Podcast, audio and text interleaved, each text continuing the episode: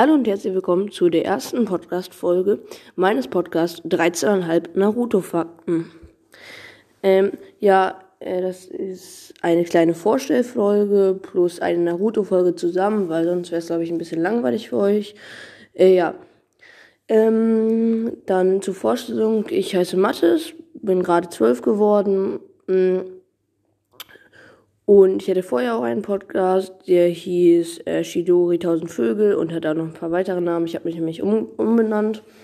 Und ähm, deswegen würde ich jetzt mit der richtigen Podcast-Folge vorstellen. Und zwar, es geht um die, ähm, es geht um die Top 5 Akatsuki-Teams.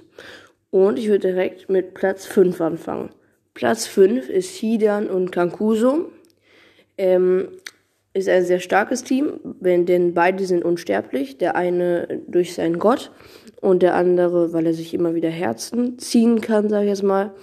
Und ähm, deswegen sind die beiden halt sehr stark, weil sie unsterblich sind und sehr gute Combo, reicht aber leider nur für Platz 5. Ähm, Platz 4 ist Deidera und Sasori. Äh, Deidera, ja, ist halt ganz krass, weil er kann halt mit seinem Leben fliegen, ähm, und er hat ja seine krasseste Explosion, ist ja auch sehr stark. Und dafür opfert er, also dafür stirbt er, aber ist auch sehr stark.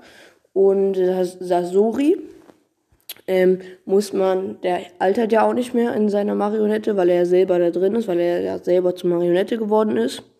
Und deswegen ist er auch sozusagen unsterblich und wenn man ihn, ja genau, und man muss ihn halt zweimal besiegen, Sasori, nämlich einmal seine Marionette und einmal ihn selbst.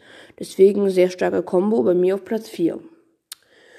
Und Platz 3 und 2 könnte man auch andersrum. Ich würde mir auf jeden Fall, ich würde es cool finden, wenn ihr bei Spotify oder bei Apple Podcast, da kann man bei äh, einer Funktion, könnt ihr mir ähm, was in die Kommentare schreiben und mich würde auf jeden Fall freuen, wenn ihr da eure Meinung äh, schreiben würdet, ob, ob ich das richtig gemacht habe mit Platz 2 oder 3 oder ob ihr es andersrum gemacht hättet.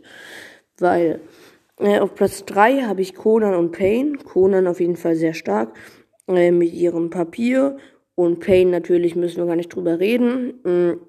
Richtig, richtig stark.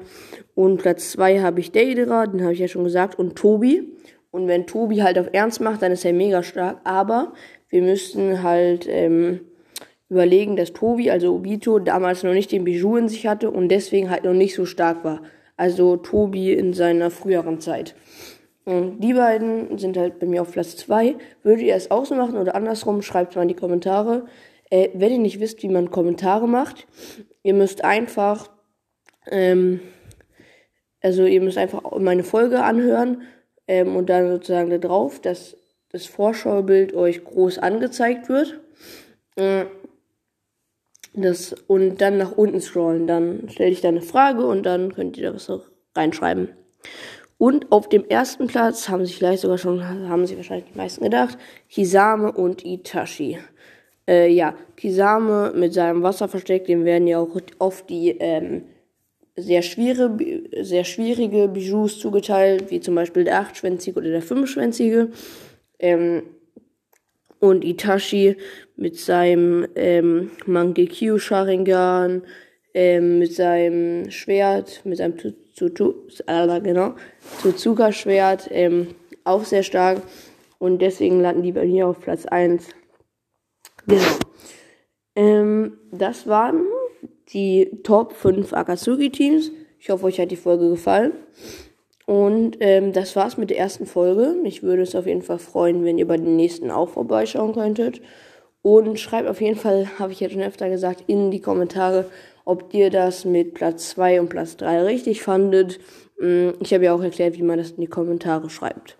Bei Spotify oder ihr könnt es auch bei Apple Podcast, Apple Music, irgendwie so heißt der doch. Ähm, genau, danke, ciao.